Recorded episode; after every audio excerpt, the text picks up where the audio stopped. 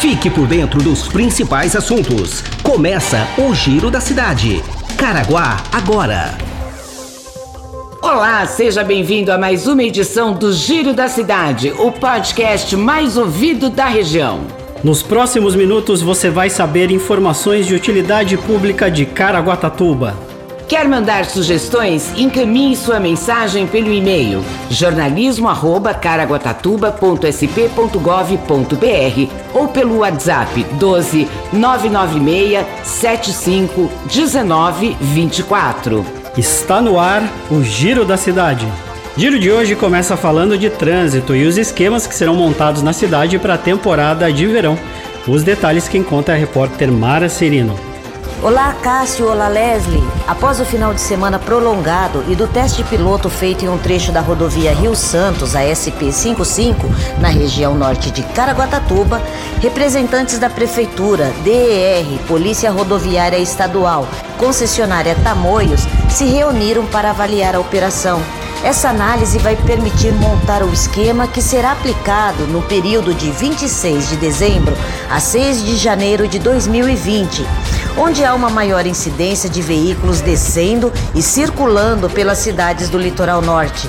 Como porta de entrada, Caraguatatuba recebe o maior fluxo desses veículos.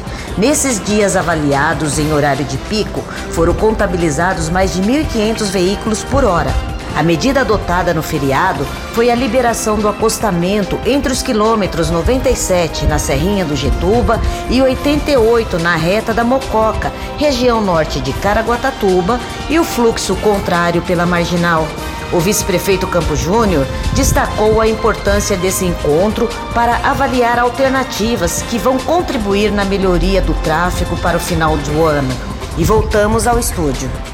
Obrigada, Mara. Agora uma boa notícia para os agentes comunitários de saúde. Saiu o direito que tanto esperavam. Os detalhes com o repórter Nicolas Cantagesso. É isso aí, Leslie Acácio. Boa notícia para os agentes comunitários de saúde. A Prefeitura de Caraguatatuba inicia neste mês de dezembro o pagamento do adicional de insalubridade para mais de 180 agentes comunitários de saúde. A determinação foi dada pelo prefeito Aguilar Júnior após a decisão do Tribunal Superior do Trabalho, em Brasília, garantindo o direito ao benefício aos servidores. A ação foi impetrada em 2014 e somente agora houve a decisão, que foi assinada pelo juiz federal Manuel Luiz Costa Penido.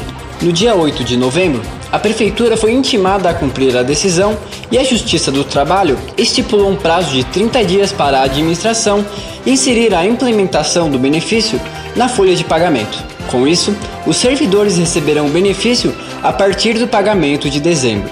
Pela decisão, o adicional pago será 20% sobre o salário mínimo. Os valores retroativos à decisão serão pagos através de precatórios dentro do processo judicial. Voltamos ao estúdio. Obrigado, Nicolas. Isso aí, grande conquista aos agentes comunitários de saúde, que são, na verdade, né, Leslie, a porta de entrada da saúde, porque são eles que atendem e acabam informando os pacientes no seu dia a dia e nas suas residências. Né? Mais uma promessa cumprida do prefeito Aguilar Júnior. É isso aí. Vamos lá então para a nossa previsão do tempo para amanhã? Previsão do tempo.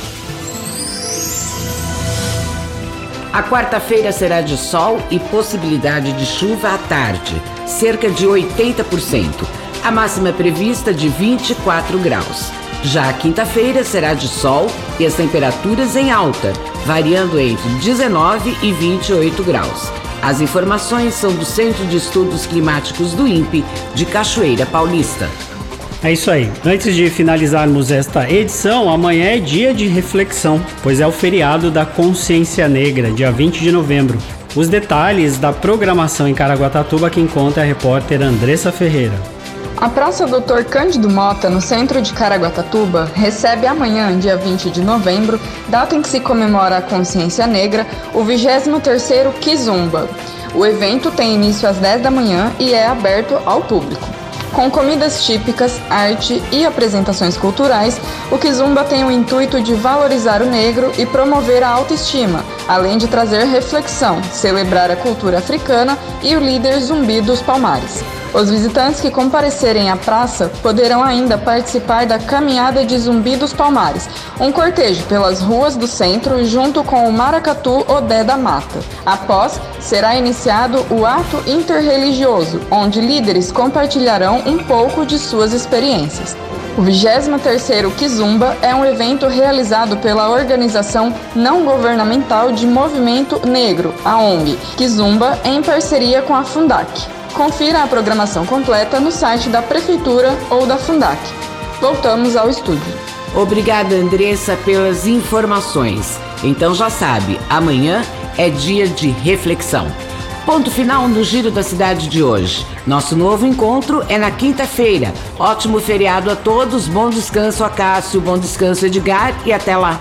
Obrigado, Leslie, obrigado, Edgar, pela parceria e obrigado a você pela sua companhia e audiência. Aproveite o feriado e até a próxima quinta-feira. Tchau. Este foi mais um Giro da Cidade. Caraguá agora.